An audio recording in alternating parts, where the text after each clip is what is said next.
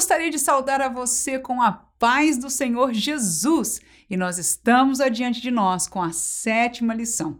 Quando nós falaremos como o espírito da Babilônia tem tratado de desconstruir a feminilidade bíblica. E esta lição é aquele tipo de lição que a carapuça tem que servir para nós, porque eu sou mulher. Glória a Jesus, feminina. Então, representante disso, com certeza esta lição vai falar a minha própria vida. E talvez por causa disso é que eu me sinto é, mais nervosa num certo sentido.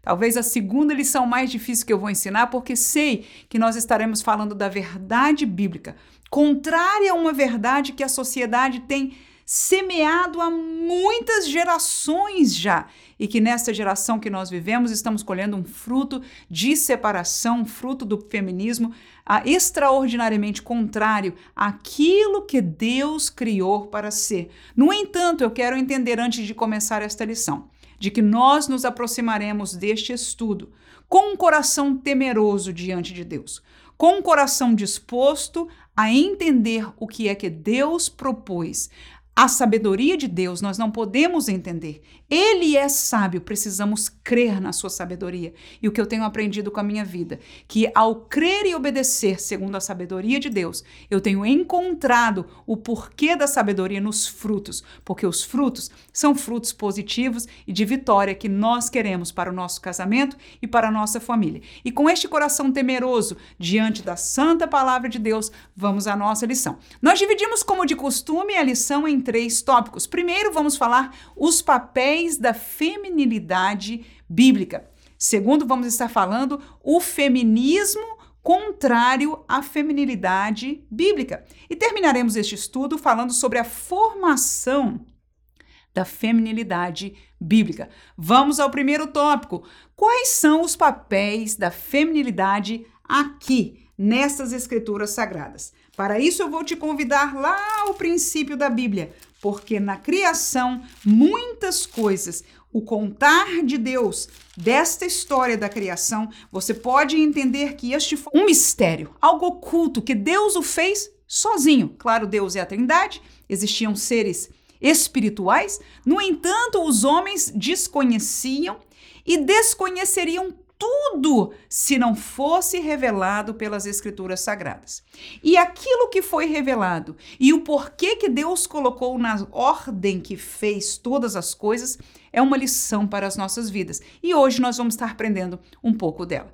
Vamos lá. Primeiro subtópico: a mulher foi criada para companheira de Adão, não inferior ou incapaz. Segundo lugar, ela foi criada para ajudadora de Adão, não serva. Terceiro, ela foi criada para frutificar junto a Adão e não ser um objeto sexual. Amém? Ora, primeiro tópico, vamos falar criada para companheira de Adão. Vou levar a você no livro de Gênesis, capítulo 2. Vamos ler do versículo 21 ao versículo 24. O texto diz: Então o Senhor Deus fez cair um sono pesado sobre Adão e este adormeceu e tomou uma das suas costelas e cerrou a carne em seu lugar. E da costela que o Senhor Deus tomou do homem, formou uma mulher e trouxe-a a Adão. E disse Adão: Esta é agora osso dos meus ossos e carne da minha carne. Esta será chamada varoa, porquanto do varão foi tomada. Portanto, deixará o varão o seu pai e a sua mãe, e apegar-se-á à sua mulher, e serão ambos uma carne. Este último versículo sendo a colocação divina sobre aquilo que aconteceu. Então, nesta narrativa que nós lemos aqui, nós entendemos que, porque conhecemos também a história, teríamos que ler um pouco mais para entender que Deus fez o homem do sexo masculino primeiro, a pessoa de Adão. Ele formou Adão primeiramente, e é interessante que Adão já estava, não é, gerenciando, trabalhando, convivendo com os animais, com tudo aquilo que Deus já havia criado. E a palavra de Deus diz que o Senhor olhou para Adão né, e o encontrou sozinho e quis mudar esta realidade, trazer. Ele diz no versículo 18: não é bom que o homem esteja só. Falhei uma adjutora. Ou seja, Deus então forma a mulher para companheira de Adão. Como nós entendemos deste versículo, é que ela é tirada como parte do seu corpo. Ela é tirada para ser aquela que vai estar ao lado, junto com Adão, toda a sua vida. Neste sentido, nós colocamos não inferior ou incapaz, para deixar de fora no nosso estudo os exageros. Eu quero caminhar com você neste estudo com muita sinceridade de coração. Eu sou mulher, aleluia. Mas eu quero olhar com temor e sinceridade diante da Bíblia, mas entender que há situações que estão fora dos parâmetros divinos. Há exageros, há erros, há abusos. E eu não gostaria de focalizar neste estudo estas realidades. Por isso usei estas palavras. Mas o nosso foco está na palavra de Deus, no porquê que Deus fez as coisas, em descobrir como Deus, através da Bíblia, quer que a mulher seja. E já estudamos na classe passada, nós somos diferentes dos homens. E aqui entre nós, graças a Deus, aleluia, somos diferentes em tudo, desde o nosso corpo, o nosso sentimento, a capacidade de sermos mães, enfim, tantas coisas nós somos diferentes e esta é uma realidade. Deus nos criou em primeiro lugar, aleluia, para sermos companheiras de Adão. 1 Coríntios capítulo 11, versículo 9 nos estampa esta verdade dizendo o seguinte: porque também o varão não foi criado por causa da mulher, mas a mulher por causa do varão. Entendendo de que Deus viu o varão sozinho e disse: Não é bom que o homem esteja sozinho, eu vou criar a mulher. Ou seja, a mulher foi criada por causa do varão. E eu não sei se você já parou para pensar sobre isso, mas os demais animais foram criados macho e fêmea. Né? Então, eles apareceram já ambos os sexos ali. No entanto, aprove a Deus fazer com o homem diferente. E este propósito nós vamos encontrar esta sabedoria de Deus explícita desta forma, para que nós entendamos, aleluia, que isto é assim por um propósito de Deus. Mesmo que nós, como mulheres, possamos nos entender numa posição aparentemente inferior, nós entendemos que esta colocação é bíblica e é de Deus. E ela não é em verdade inferior nos termos que a sociedade nos colocam. No entanto, o Senhor fez e formou o homem, Adão. Aleluia. E vendo que este homem, Adão, estava sozinho, então ele formou uma mulher para ser a sua companheira. Então a nossa primeira vocação como mulheres, aleluia, como filhas de um pai, ou como esposas de um marido, ou como mulheres em uma sociedade, é de ser companheira do homem. A segunda mensagem bíblica e estamos voltando ao Gênesis porque estamos falando do Criador. O mundo depois do pecado turbou e perturbou e tem mudado, como nós usamos, foi muito próprio do pastor Douglas Batistas usar a palavra desconstrução. Estamos não só retirando, já foi o tempo que nós falamos de trocar valores, agora estamos num processo de desconstruir e quando isso acontece, o produto desta reconstrução geralmente é um alienígena, se eu posso dizer assim, em relação àquilo que Deus criou. O construtor, aleluia, o que formou foi Deus e ele tem um propósito propósito e volto a dizer, ainda que para mim como mulher muitas coisas me parecem chocantes, até por causa da realidade cultural que eu cresci e vivo hoje, no entanto eu tenho aprendido que quando eu me coloco em obediência à palavra de Deus e para obedecer à palavra de Deus, eu tenho que me comportar em relação ao meu marido, em relação aos meus filhos, em relação ao meu trabalho, em relação à minha igreja, para todas as coisas a Bíblia tem instrução para nós. E quando nós nós cumprimos, homens e mulheres, o nosso papel, seja em qualquer área, nós vemos a mão da bênção do Senhor, porque Ele é o sábio arquiteto. Vamos a Gênesis capítulo 2 e versículo 18, quando nós vamos falar do segundo tópico, que a mulher foi criada para ser ajudadora de Adão. Então, não só ela é uma companheira. E quem é que não quer um companheiro? Quem é que não quer um amigo? Quem é que não quer alguém ao seu lado? Aleluia. Isso é ser companheira. Adão estava só e Deus lhe deu uma companheira. Agora, no versículo 18, nós realçamos de que ela foi chamada, ela foi criada também para ser ajudadora, não uma serva, não pisoteada, não uma escrava, mas ajudadora. Então, com essa palavra serva, eu só estou querendo dizer não uma colocação política, de maneira alguma. Eu estou somente deixando de fora os abusos, aquilo que estaria também fora do desejo de Deus. Quantos podem dizer amém? Primeiro, o versículo vai ser em 2 e 18 que diz: E disse o Senhor Deus: Não é bom que o homem esteja só, far-lhe-ei uma adjutora que esteja como diante dele. Esta adjutora, esta ajudadora, esta companheira que está junto trabalhando com Aldão, foi aquela que Deus criou para estar ao seu lado. Vamos ao texto de Provérbios, que foi o texto central, muito bom, este texto muito próprio para este estudo. No capítulo 31, vamos estar lendo o versículo 11, 13, 15 e depois saltaremos ao 17. O texto diz: O coração do seu marido está nela confiado, e ela nenhuma fazenda faltará. Busca lã e linho e trabalha de boa vontade com as suas mãos. 15.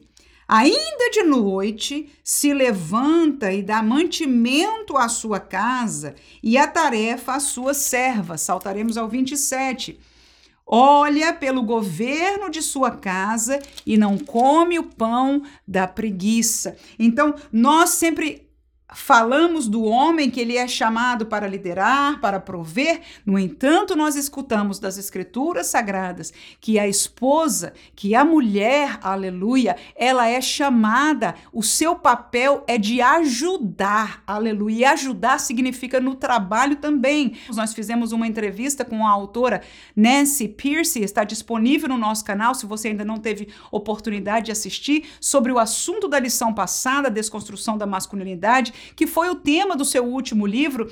Então, nós falando sobre isso, fomos lembrados de um tempo, não é, na história, ela referindo-se à história dos Estados Unidos, de que as famílias trabalhavam juntas antes da revolução industrial, onde começaram a nascer fábricas e as cidades, as pessoas viviam, os homens viviam com suas famílias, né, no seu interior, na sua roça, na sua fazenda, e aquele negócio era o negócio da família, a sobrevivência da família, portanto, todos trabalhavam juntos. Claro que um trabalho um pouco diferente um dos outros, mas é para o bem comum e todos estavam trabalhando. Então, nós aprendemos neste texto de Provérbios 31 mesmo num contexto diferente, pelo que eu vejo aqui, é, eu conheço este texto, 31, é uma mãe de um rei, não é? Que estava aconselhando o seu filho, estava falando sobre a realidade da mulher, não é? Então, neste contexto, ela ensina, e o Senhor está falando para nós, de que esta mulher virtuosa, ela é trabalhadora, ela é ajudadora. E o foco do trabalho, aqui fala de trabalhos fora de casa,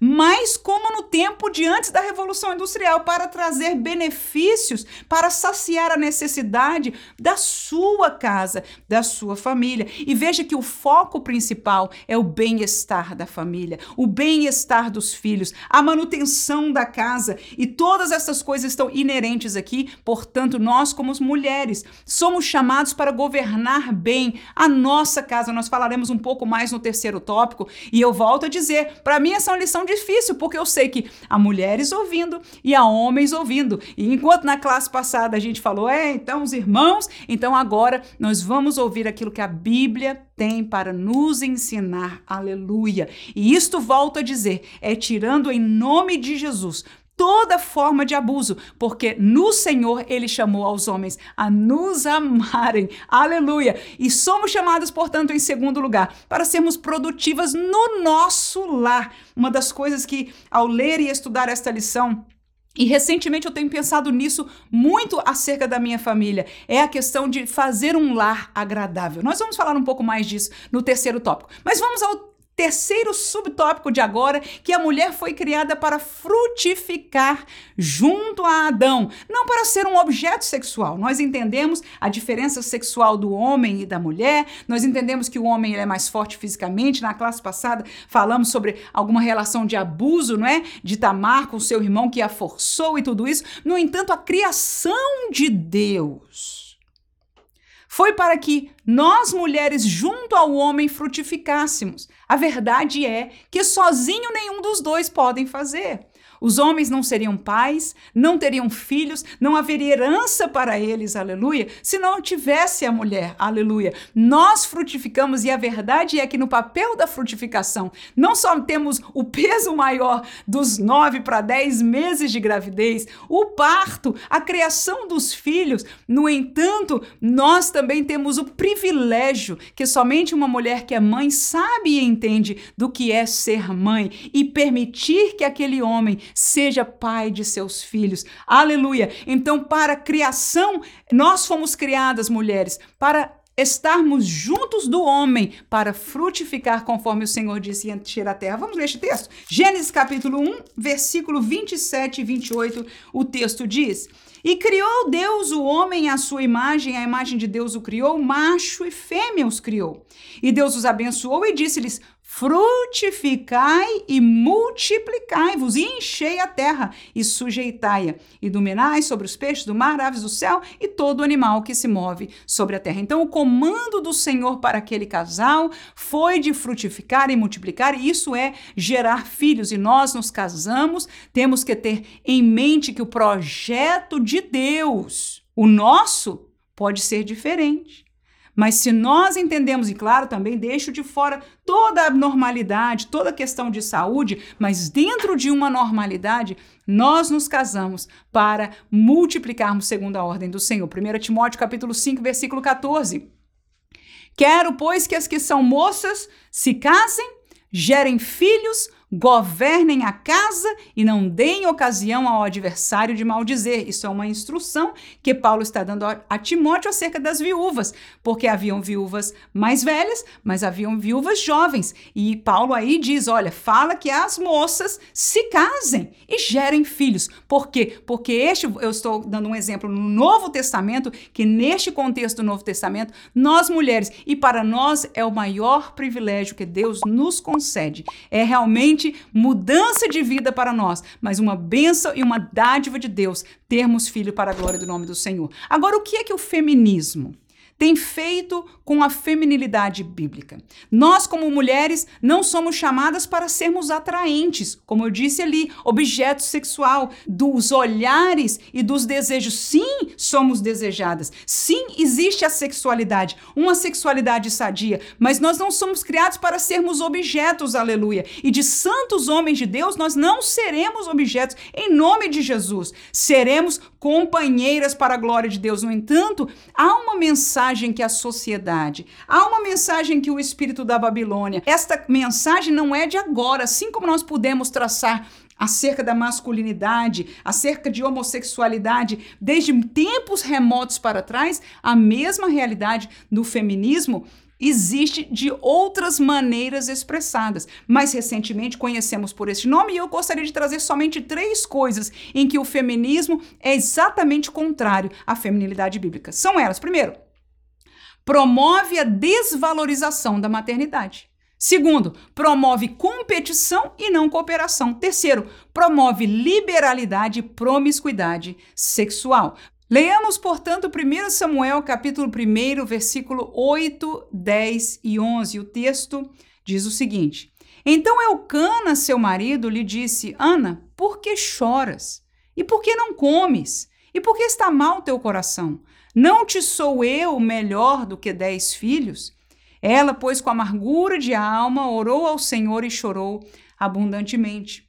Versículo 11: votou um voto dizendo: Senhor dos exércitos, se benignamente atentares para a aflição da tua serva, e de mim te lembrares, e da tua serva te não esqueceres, mas a tua serva deres um filho varão, ao Senhor o darei por todos os dias da sua vida, e sobre a sua cabeça não passará navalha. Então nós vemos que a mulher clama por filhos, aleluia. Vemos no exemplo de Ana, bem como em outros exemplos do texto bíblico, né? Houve uma, uma senhora que disse: Dá-me filho, senão eu morro, né? Como é que o, o homem podia fazer este milagre que somente Deus podia fazer porque ela era estéril? Mas este desejo natural da mulher que deveria ser natural. No entanto, nós vemos, como neste último filme que acaba de ser lançado e em muitas outras realidades da sociedade, que um filho nos deixa para trás, nos vai impedir de seguir a nossa carreira, nos vai fazer escrava do marido em casa, nos vai, ou seja, como se filhos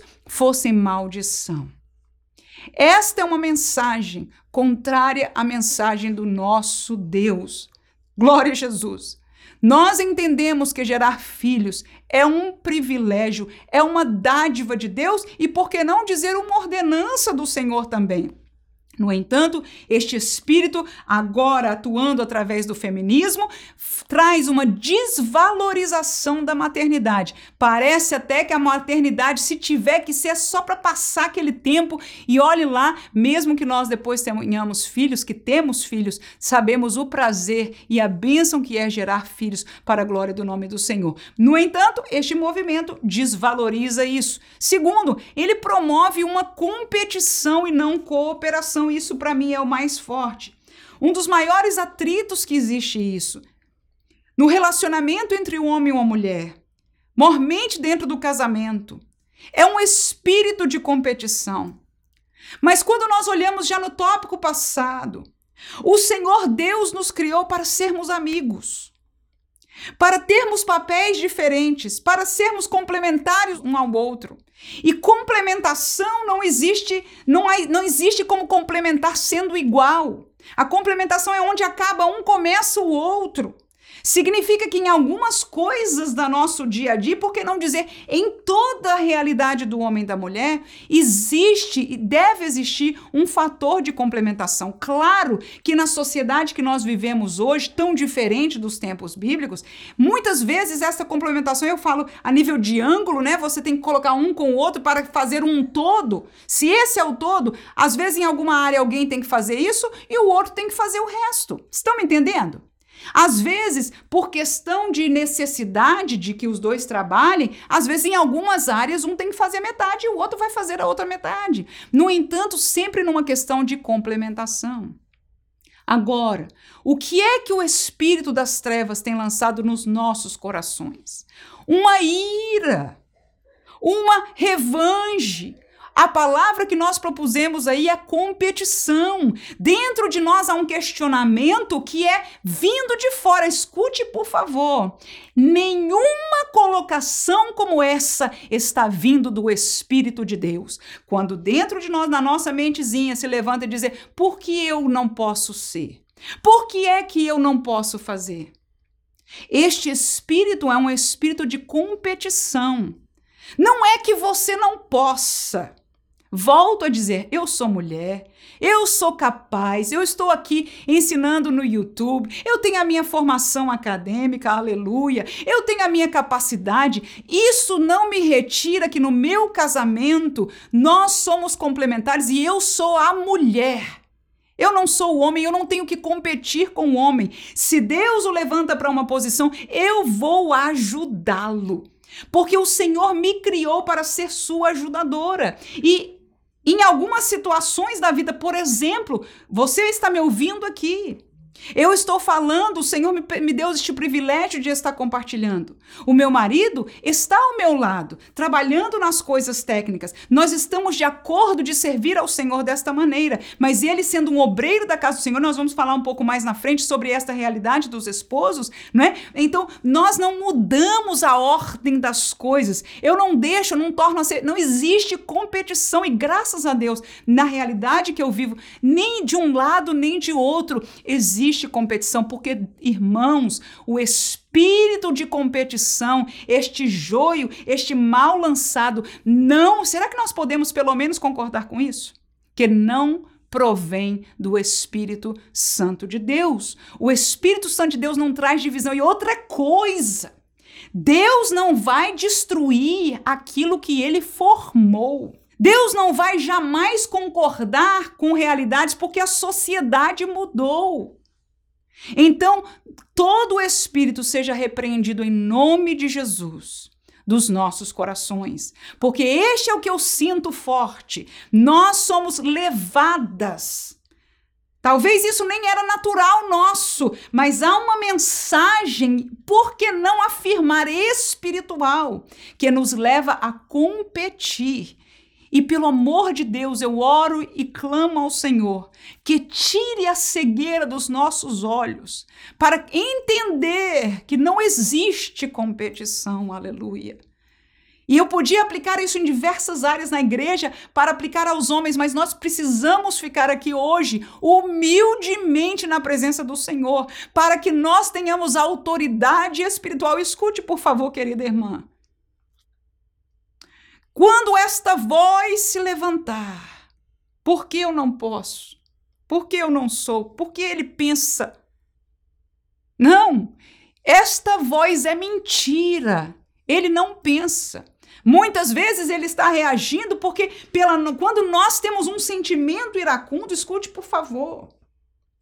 Nós geramos esta realidade para fora e muitas vezes a, a, reação das pessoas, e eu podia trazer isso a uma colocação bem geral, é de, é de ataque, ou seja, de, na parte deles de defesa, né? E há uma realidade de como o homem, por sua natureza, se defende. Nós conhecemos. Dentro do casamento, nós vamos aprendendo a conhecer. Se você foi criado por um pai e uma mãe junto também, você reconheceu isso junto à realidade do seu pai.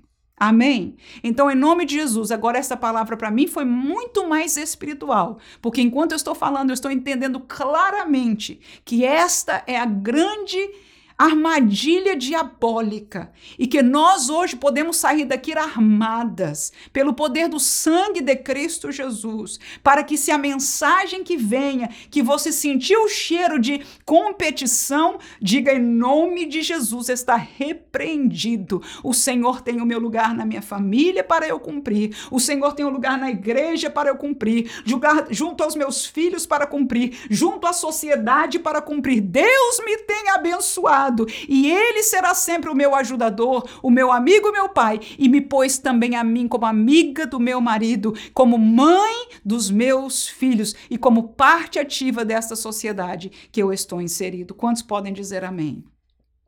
Vamos ler os textos bíblicos, 1 Reis, capítulo 19, versículo 2. Então Jezabel mandou um mensageiro a Elias e dizer-lhe: Assim me façam os deuses e outro tanto, se certo amanhã, a estas horas, não puser a tua vida como a de um deles. Eis aí uma mulher, né, que estava competindo com Elias. Elias foi usado por Deus, matou os profetas de Baal, e a mulher se levanta no outro dia com este espírito. Não, não vou dizer 100% que o assunto dela era de competição, ali era uma realidade também extremamente espiritual que estava acontecendo, mas isso nos ajuda a ilustrar, não é? Uma realidade de competição. Esther, capítulo 1, versículo 12, o texto diz: Porém, a rainha Vasti recusou vir conforme a palavra do rei pela mão dos eunucos, pelo que o rei muito se enfureceu e ardeu nele a sua ira. Então ela foi um mau exemplo para o reinado do rei Assuero, porque a rainha Vasti, fazendo a sua festa, simplesmente diz: Ah, ele está me chamando? É? Ah, não vou, não. Então, volto a dizer, eu não posso julgar que a, o sentimento dela fosse primariamente de competição. No entanto, ela desonrou o seu marido e facilmente nós hoje entendemos que muitas vezes esta palavra, este assoprar no nosso, no nosso ouvido espiritual de dizer quem é ele para fazer, não é? Irmãos, quando nós damos ouvidos a esta mensagem, tudo em nós muda. A nossa visão muda, nós não vemos mais o marido da mesma maneira. Tudo muda. Agora eu me pergunto de onde veio esta voz? Me responda, por favor. Me responda, por favor. Será que você pode? Será que eu posso responder? De onde vem esta voz de questionamento? Eu vou te dizer, do profundo do poço do inferno. de lá vem. E esta voz tem destruído as nossas famílias, tem transtornado as igrejas, porque a família é a unidade da igreja. Porque nós estamos ouvindo, e eu estou falando aqui nem de homem e mulher, eu estou falando de uma voz diabólica. Porque muito bem, Deus seja louvado por nós estarmos estudando este tema profundamente espiritual, o espírito da Babilônia neste mundo. Nós observamos a sua atuação, como falamos em muitas coisas já, esta é a sétima lição. No entanto, entendemos que a nossa luta não é contra a carne nem o sangue, aleluia. E esta realidade que nós estamos trazendo é profundamente espiritual. E queridas irmãs, a nossa vitória, a nossa alegria, a alegria do nosso lar, não existe coisa melhor neste mundo de que você saber que você sai da sua casa e pode viver todo tipo de problema, todo tipo de cansaço cansaço, de realidade, mas você voltar para um lar que tenha paz, para um lar que tenha amor, para um lar que tenha a presença de Deus, para um lar que tenha glória a Jesus, a vitória pelo sangue de Cristo Jesus. E esta vitória é nossa, se nós desde agora, aleluia, calarmos, dissermos Satanás, não. Mensagem maligna, não em nome de Jesus. E estou expressando isso, irmão, porque não é da mente. Esta batalha é espiritual e nós temos que ter autoridade e sermos fiéis e honrosos diante de Deus para fazê-lo. Próximo, o feminismo promove liberalidade, promiscuidade espiritual. Ou seja, é competição também. Se eles fazem, por que, que eu não posso fazer? Porque só homem tem direito de fazer isso. Provérbios 7, 5 e 10, veja aí o Espírito, meu Deus. Para te guardarem da mulher alheia, da estranha que lisonjeia com as suas palavras. Versículo 10: E eis que uma mulher lhe saiu ao encontro com enfeites de prostituta e astuto coração. Ela não era uma prostituta, ela era, tinha enfeite de prostituta. Era uma mulher que estava buscando a traição do seu marido, ela era uma adúltera não é? Neste texto aí de Provérbios capítulo 7. No entanto, esta promiscuidade sexual, Gálatas capítulo 5, versículo 19, nos fala das obras da carne. Olha aí, as obras da carne são manifestas, as quais são prostituição, impureza, lascívia. Essas três primeiras citadas aí, todas estão ligadas à área sexual. No entanto, quando você fala de obras das carnes, você vai se lembrar no texto de Gálatas que o outro versículo mais para frente vai falar do que? Do fruto do espírito. Ou seja, um contrariando ao outro. O que não é espiritual, o que não é do espírito é o quê? Da carne. Significa que quando nós nos damos a qualquer dessa lascívia, prostituição ou impureza, ou este espírito de competição na área sexual, que o sangue de Jesus nos cubra, porque isso é obra daqueles, daquelas cujo espírito, e claro, para isso também os homens são chamados fortemente, porque é uma das realidades que o homem vive, toda esta realidade promíscua sexual está sendo citado aí como fruto da carne. E o fruto da carne se opõe ao espírito, significando o quê? Irmãos e irmãs, se nós andarmos no espírito, o que, que diz Gálatas 5,16? Não cumpriremos a concupiscência, os desejos da carne, isso mesmo. Então, as obras da carne são essas, mas nós precisamos andar em espírito e fruir e nos alegrar, como dizia o autor aos Provérbios, o sábio Salomão, com a mulher da nossa mocidade, e que se a mocidade já passou por um tempo atrás e a mulher já estiver mais vivida, e você também nos alegrar com ela para a glória do nome de Jesus. Vamos para o nosso último tópico que fala sobre a formação da feminilidade bíblica. E quando eu falo de formação, eu usei este mesmo tópico para a classe passada da desconstrução masculina. E se você é a primeira classe que está assistindo conosco, volte à classe passada se você quiser ver um, um roteiro mais ou menos como esse. Nós disponibilizamos este roteiro que nós estamos falando aqui na descrição deste vídeo. Fica à vontade de baixar. Quando nós falamos na classe passada da formação, nós quisemos nos lembrar do que é ensinar as nossas filhas na classe passada ensinar os nossos filhos e agora nós vamos falar de ensinar as nossas filhas. Para ensinar uma filha é um trabalho também de atuação de ambos, pais e mães. Mas eu quero entender na prática que a mãe tem uma atuação muito mais própria nesse sentido. E eu quero dizer para nós que somos mães, não só se nós caminharmos um caminho certo, de bem, segundo a instrução bíblica, nossos filhos desejarão seguir o mesmo caminho. Para mim é uma alegria. A minha filha, às vezes a gente, alguém pergunta: "Qual é a profissão que você quer ser?" E Ana, ela ainda é pequenininha também, né? Ela tem seis anos.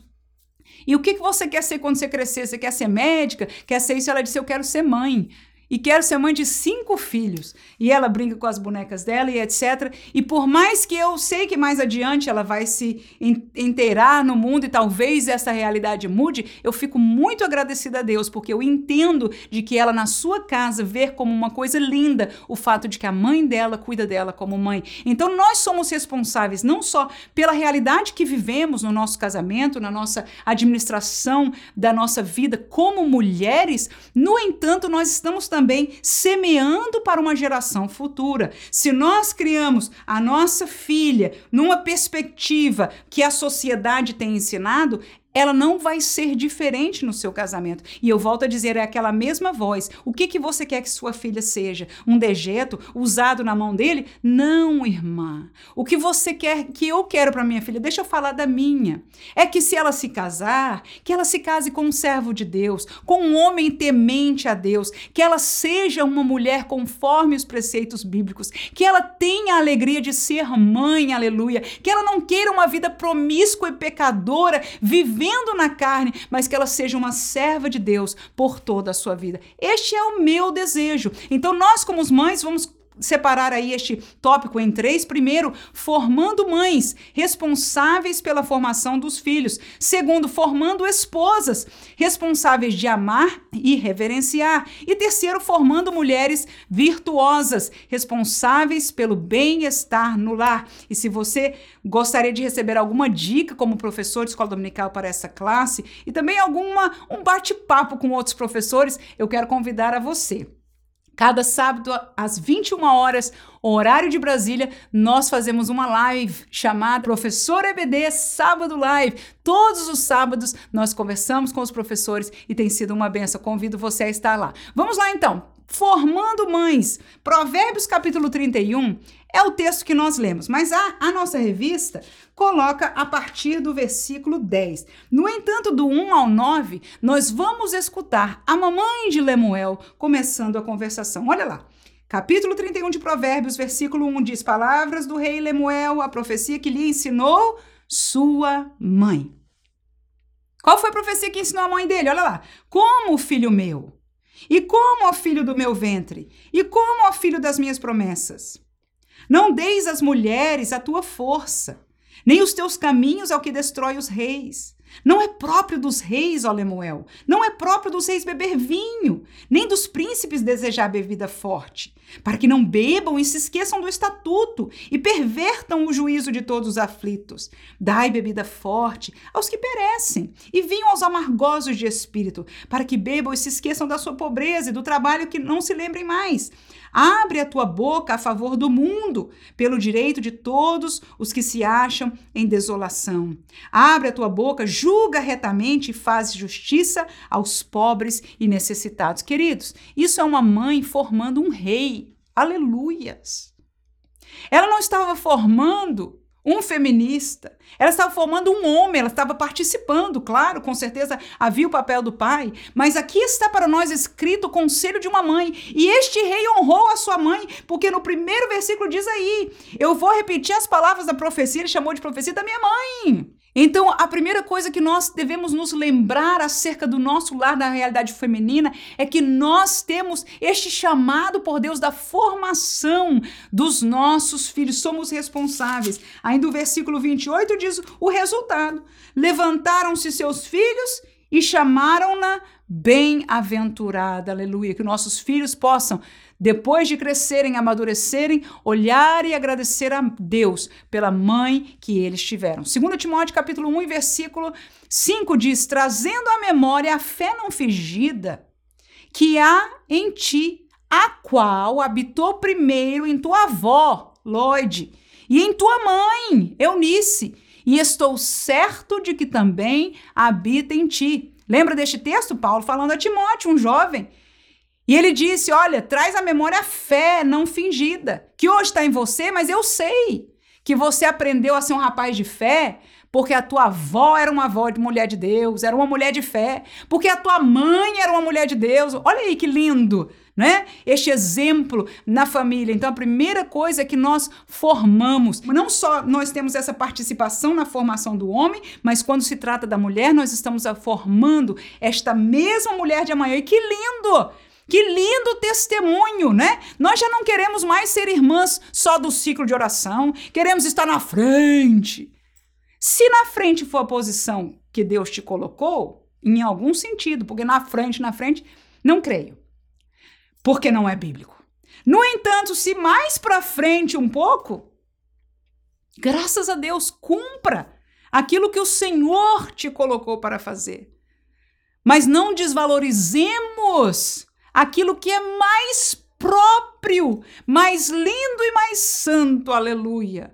Porque quantos hoje, homens de Deus, mulheres bem-sucedidas, mulheres que estão felizes, devem a sua formação, o seu entendimento, a sua sabedoria, até o seu sucesso a uma mãe que foi uma mulher de fé, que foi uma mulher de oração, que soube semear a palavra e a verdade de Deus. Quem pode ainda dizer amém? Aleluia! Formando esposas. Efésios capítulo 5, versículo 24 e 33, e este é aquele texto bíblico que nós usamos na na classe passada em relação aos homens que são chamados a liderar, mas primeiramente, mormente, a sua liderança é através do amor, porque assim diz a palavra de Deus. Mas vamos à colocação da mulher que o Senhor nos deixa, versículo 24.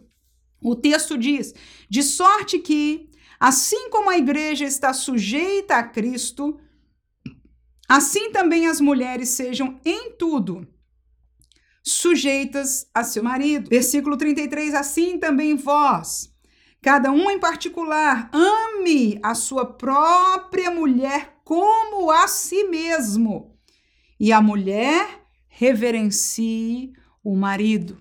Então, nós, como esposas, nós temos o papel de mãe importantíssimo. Temos mais tempo com os nossos filhos.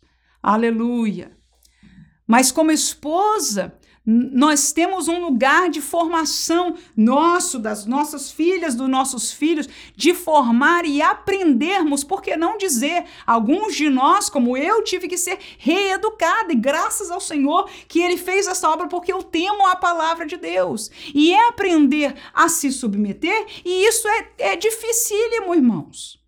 É dificílimos, porque é contrário à natureza pecaminosa do homem. O homem vive esta mesma realidade. Não no casamento, mas fora dele. Porque no contexto da humanidade, o homem é levado a se submeter. Talvez quem, quem seria o homem que não se submete a ninguém? Não sei, um grande presidente, ainda assim, ele se submete ao voto, talvez então um ditador, né? Seja lá o que for, isso na colocação humana, porque na questão espiritual, este ditador pode estar bem oprimido. Com isso eu quero dizer que ninguém desconhece a realidade de submissão. Mas submissão bíblica, ela nos chama a ser feita proposital. E eu gostei demais, eu nunca tinha tomado tanta atenção nesta palavra, do versículo 23, 33, que diz reverenciar. Porque quando nós reverenciamos, submeter significa aceitar né? Então, se o marido tomou essa decisão, se você se submeter, significa que você aceitou. Muitas vezes é contrário à sua maneira de pensar. Isso não nos tira, e graças a Deus, como companheiras, nós queremos trazer e viver um ambiente no lar onde nós possamos conversar, eh, trocar ideias, que deixemos esta liberdade ainda existir através do amor. Então, esta construção, e eu digo um amor de amizade, aleluia, um amor que né, sobrepassa, que sabe caminhar com sabedoria, esperando, amando, porque o amor, irmãos, quando a gente lê 1 Coríntios 13, é tremendo demais. Eu, às vezes, gosto de ler para o meu esposo, para lembrar a ele o que é amor, não é que o amor pensa mais no outro do que nele mesmo. Aí eu estou nesse sentido pregando para ele, como ele é um servo de Deus,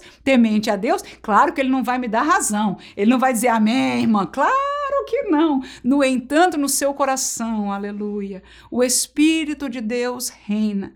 E eu, como mulher, somente posso, aleluia, me alegrar, rir, fazer uma brincadeirinha e deixar esta palavra, aleluia, semeando a palavra, até na briga, no melhor dos sentidos. Nós brigamos com a palavra de Deus. Por quê? Porque na hora que nós vivemos e nos, nos mantemos, a nossa fé, a nossa confiança está aqui, para a minha atuação como mulher, para a atuação dele como homem, a sua índole, carnal ou humana, não importa. E entra a atuação do Espírito Santo de Deus. Esta é a diferença do casal crente. Por isso o julgo desigual se torna tão mais impossível mas que Deus nos dê vitória em nome de Jesus, porque infelizmente, mesmo dentro de dois crentes, estamos tão divorciados da palavra e da vivência do Espírito, do fruto do Espírito em nossas vidas individuais que teremos dificuldade de alcançar esta vitória. Então, o caminho de volta é primeiro espiritual, é se submetendo a Deus, o Deus que, segundo o texto, diz que o homem, todo homem, que Cristo é a cabeça de todo homem. O homem crente, todos os homens crentes têm que submeter a Cristo e ele diz: olha, e ame a sua mulher como Cristo amou a igreja. Ah, isso aí tá difícil, mas eles são chamados por Deus para isso. E a mulher, reverencie o marido. Gostei demais dessa palavra.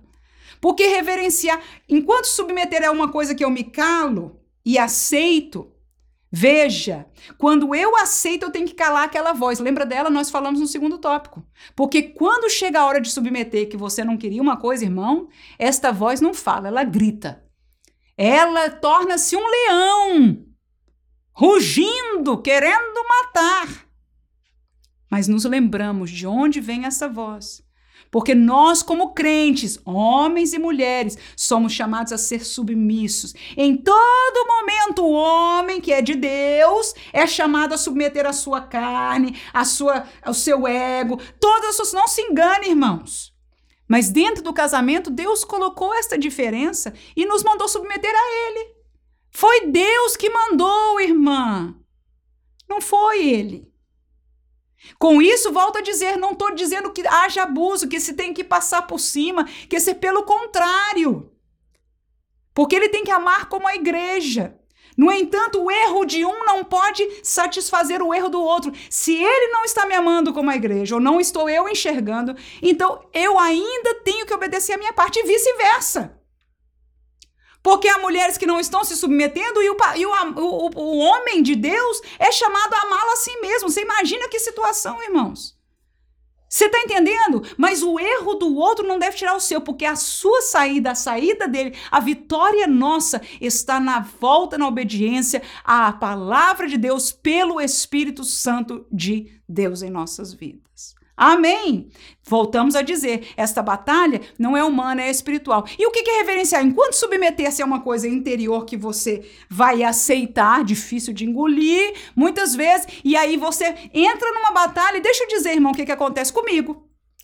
Eu sinto isso para mim claramente. Começa na carne, mas vira espiritual. Sinto claramente. A primeira levante meu é na carne, mas ele está errado, ele não está vendo. Tudo bem. Mas naquela hora que eu engulo, né? Então começa uma batalha espiritual. E quando eu sou usada por Deus, tenho encontro e diz: Senhor, dá-me graça, dá-me força, Senhor, ajuda-me, Senhor, é verdade que o Senhor guia o teu servo, e começo a viver esta realidade, o Senhor dá vitória e traz paz ao meu coração. Irmãos, essa é uma realidade espiritual que ambos vivem. Amém? Então, esta é a submissão e a reverência. Quando alguém reverencia alguém, é um ato público. é colocar o seu marido em lugar de honra. Isto é o que o texto bíblico nos mandou fazer. E eu acho tão triste. Posso abrir meu coração com você? Domingo passado mesmo, a minha igreja, não vou falar nome porque alguém da minha igreja pode estar escutando. Mas eu saí do culto da escola dominical e do culto, e a gente teve aquela escola dominical sobre a questão masculina, e é uma brincadeira normal de nós brasileiros. Mas nessa brincadeirinha, o marido foi desonrado. E deixa eu dizer para você uma coisa: enquanto para nós brasileiros é motivo de riso, até o marido que estou falando riu. Tudo bem, foi uma brincadeira. Deixa eu dizer uma coisa de verdade para você e para mim. Para Deus não é. Para Deus não é. Para Deus. Será que a gente ainda se importa de que Deus pensa de alguma coisa? Será que Deus ainda tem algum dizer na nossa vida? Para Deus, não é. Nós somos chamados a ter temor diante de Deus e a reverenciar o nosso esposo. Por mais que ele seja uma pessoa falha, por mais que ele seja uma pessoa que tem alguma dificuldade, o nosso papel é reverenciar. Depois que ele diz, olha, depois que cada um ame a sua própria mulher como a si mesmo, e a mulher reverencie o seu marido. E deixa eu dizer uma verdade para você. Eu entendo isso, eu vou perguntar depois para meu marido se eu estou certa. Quando o homem se sente honrado pela sua esposa, é mais fácil para ele amá-la.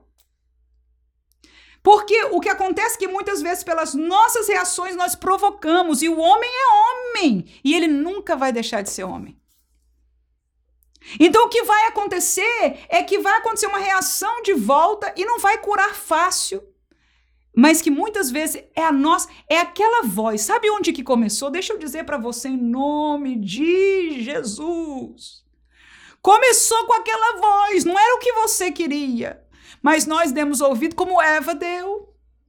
E nós passamos este espírito, volta a dizer, espírito para fora, e causamos uma ferida emocional e espiritual e uma reação humana. E agora nós criamos um problema e a sociedade diz para você, sociedade não, o espírito não pode voltar para trás, né? Então o que está acontecendo com os nossos casamentos? O que está acontecendo com as nossas famílias? O que, que está acontecendo com os nossos lar? Quando nós somos chamadas pela palavra de Deus para reverenciar, submeter é engolir e buscar de Deus a vitória conosco mesmo. Amém? Mas reverenciar é o contrário.